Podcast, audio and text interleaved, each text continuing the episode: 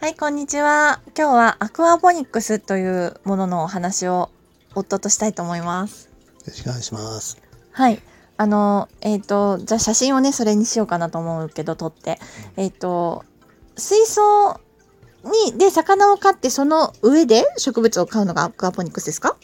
まあ基本的にそうですね。うん。それはあれですよね。私の理解では、あの、魚の排泄物が、あの、植物の栄養になるっていうことでいいのかな？そうです。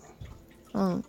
それで、水が循環してるから、あの、上まで上がって、栄養が行き届くのかな？まあそうですね。だからうちでは便宜上上に置いてますけども、うん。本格的にやってるそうプラントではうん。別のところまでポンプで。水を送ったりして大々的にやってるところもあるんだけど、まあ家庭でやるとしたらあのみ魚を飼う水槽の上にうん。その植物を植える入れ物を配置してうん。ポンプで、えー汲み上げた水槽の水をその 植物のある植えたところにうん。流し込む構造にするのがまあ一番手っ取り早いと。なるほど。それで共生っていうのがいいの？そう結局魚の排泄物や餌の食べ残しなんかが、あの分解されてそれが植物の栄養になると。うん。で植物がそれをあの吸収してくれるのであの水の汚れが比較的抑えられるとうん。いうので水替えが少なくて済むというメリットもあります。うーん。なるほどね。それが共生の良さ？そうあのそういった保管する関係うん。みたいなのがちょっとその自然のうんなりわいというか自然の 摂理をまあ表してると。まあ都会暮らしの人は自然と触れる機会があまりなかったりしますけども、うん身近にそういうのがあると、うん。まあ、いまあ意識するんじゃないでしょうかねその 自然の循環というかなるほど。共生して生物が生きている世の中の仕組みというものをうーん。それを家庭で手軽に味わえますね。家に水槽があって、植物もあって。そううん。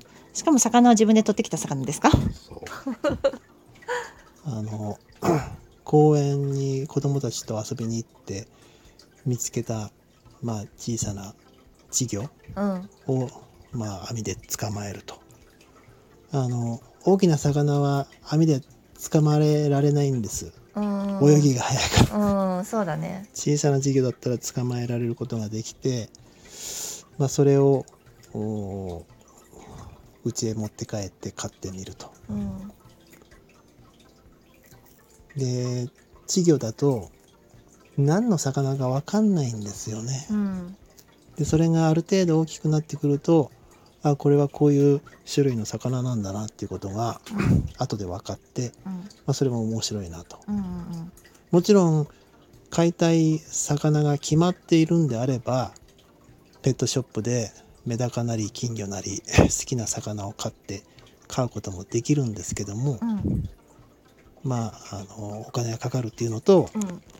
あの自然の動物をお捕まえてくるとどういう生態なのかなというのを 自分で調べたり勉強したりするそういう楽しみもあります。うん。わかる。あの、いろんな魚捕まえたんだけど、やっぱりなんか泳ぎ方とか、魚のあの餌の食べ方とか、魚がどの辺にいるかとか全然違うよね。そう生態は魚それぞれ特徴があってうん。そういうのを知るのも面白いですね。そう。なんかあの、そこに敷くのも、なんかこう、小石を敷くのがいいのか、砂を敷くのがいいのか、それがちょっと違うよね。あの魚の好む場所うん。環境っていうのがあって、まあ、それに配慮して飼育する人はあの 水槽の環境を整えたりします。うんうんうん。なんかあの、なんていうの？は鉢、小さな鉢とか置いてた時もあったよね。そこに隠れられるようにとかさ。そうあの警戒心が強い魚は隠れたいのでうん。隠れる場所を用意したりとかね、ね。ずーっと隠れてて小さい魚見たもんね。うんうん。いろいろ、いろいろ買いましたね、そういえばね。いろいろ取ってきてね。うん網でね。うん。今うちにいるのは、えっ、と、ハゼと何か川魚だよね。うん。あゆかと思ったらそうでもないかな。あゆじゃないよね、多分。わかんない結局結局わかんなかったね、それはね。名前ははっきりとはわかんないけど。あの追い川でないことは確かに 追い川になった時はすごいびっくりしたね。うん初めのな何の魚だろうってなってて、あの、追い川ってすごく青、青ブルーが綺麗な魚なんだよね。婚姻色そお、オスかな？うオスが、うんオスが婚姻色でうん。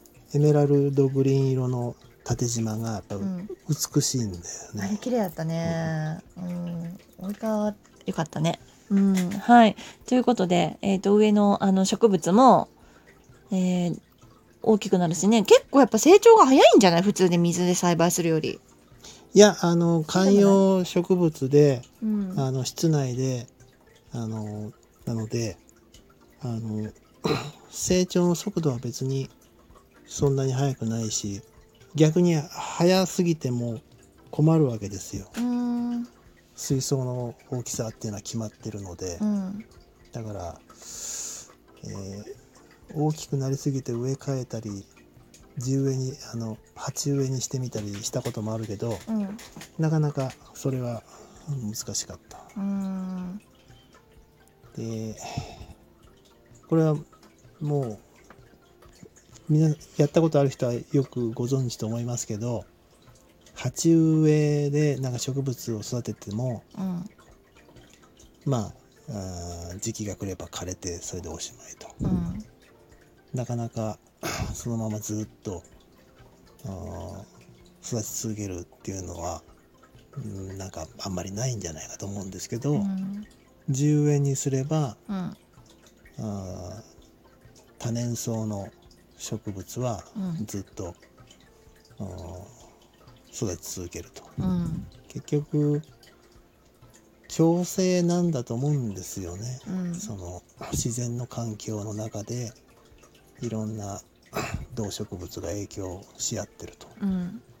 そういうのを、まあ、専門家のあの私専門家じゃないので詳しいことは分かりませんけどもそういった 単独でなんか育てるのとその雑多な環境で育てる違いみたいなのが見えてきて面白いなと思って、まあ、それが今後の課題ですね。はい。あの、ガーデニングとね、えっ、と、川魚の飼育は、あの、パパ担当なので、いろいろやってくれてますね。うん。でその水槽で魚とかを飼うこととうん。観葉植物を家の中で飼う、うん、このことをセットにすることによってあのメリットがあるのでうん。これを紹介して世の中になんか普及してってくれたらうん。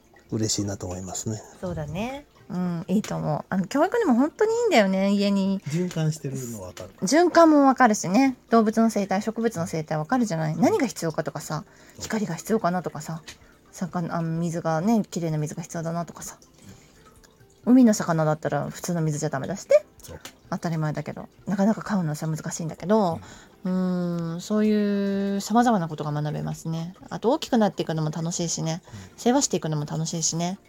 あと大人もそうだし子供もそうだしやっぱりそう自然に触れてると表情が和らぎますよ。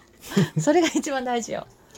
やっぱりね都会に生きてるとこういうものに触れる機会が少ないのでうちにあるといいと思いますね。はい。ということで、えーアクアポニックスはちょっと難しいかもしれないんだけど、まあ、あの、観葉植物があったり、えー魚買ったりするのがおすすめですよと、あとガーデニングにおすすめですよっていうお話でした。